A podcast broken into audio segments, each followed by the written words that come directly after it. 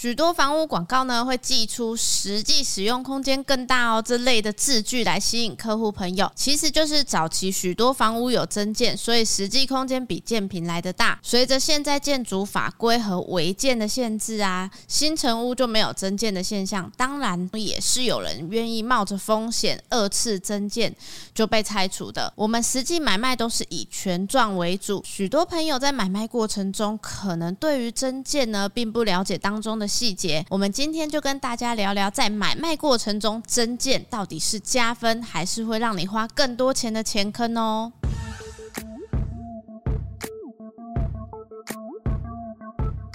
欢迎来到房仲小五的频道，大家好，我是小曼。许多朋友呢在看中古屋，是因为呢相较新城屋有较大的建坪和室内空间，毕竟也是目前建商的新建案推出，土地坪数小，加上呢建筑法规要求留有一定的空地比，室内空间没办法像中古屋那么大。第一部分也是因为早期对于增建呢没有法规限制，所以屋主做二次增建，让室内有更大的使用空间。然而近年来因为增件发生的意外呢，偶有所闻，所以大家就开始注意增建这件事。第一点呢，我们先聊增建到底合法吗？首先，我们在买卖过程中一定都知道不动产说明书，其中呢就有建造图面，所以呢对照现场房屋不在图面中的，一定就是增建，也代表呢是违建。像小麦客户有提到增建可以申请合法，其实呢在六零七零年代甚至更早之前，都是觉得是我的土地，我怎么盖不要影响到别人就好啦。当然还有一些以为是自己的。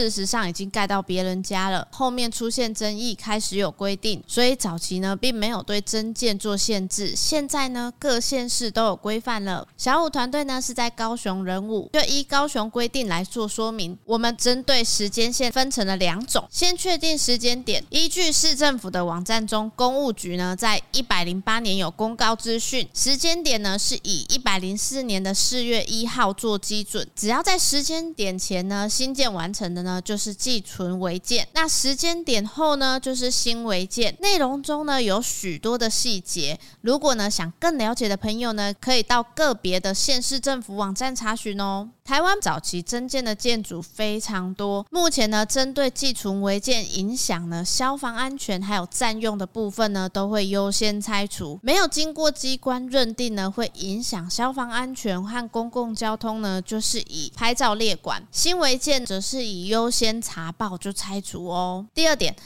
中古屋增建满空间超大，很加分，是真的吗？许多房仲在带看时会提到这间房子有增建哦，甚至有些房仲呢还会将增建坪数都打进去。小曼必须说啊，这其实是一种骗哦，因为违建呢就像是装潢的概念，而正式的买卖合约呢都是看权状的，在过程中要去提及，但是呢却不是买卖中正式和合法的，除非屋主增建呢有申请合法，也确定为合法。法面积，至于是否加分，小曼必须提到关于增建部分渗漏水到底有没有保固。这件事情会影响到各位朋友遇到之后呢，要花费的金钱。其实，一般中古屋在瑕疵担保责任中有写到“主结构”这三个字，增建部分其实是不包含在其中的。当然，于理来说是如此，实际上于情来说还是有讨论的空间。这些都要视当下讨论的情形。至于说未来被拆除的话，因为买卖过程中呢，就会了解到有增建。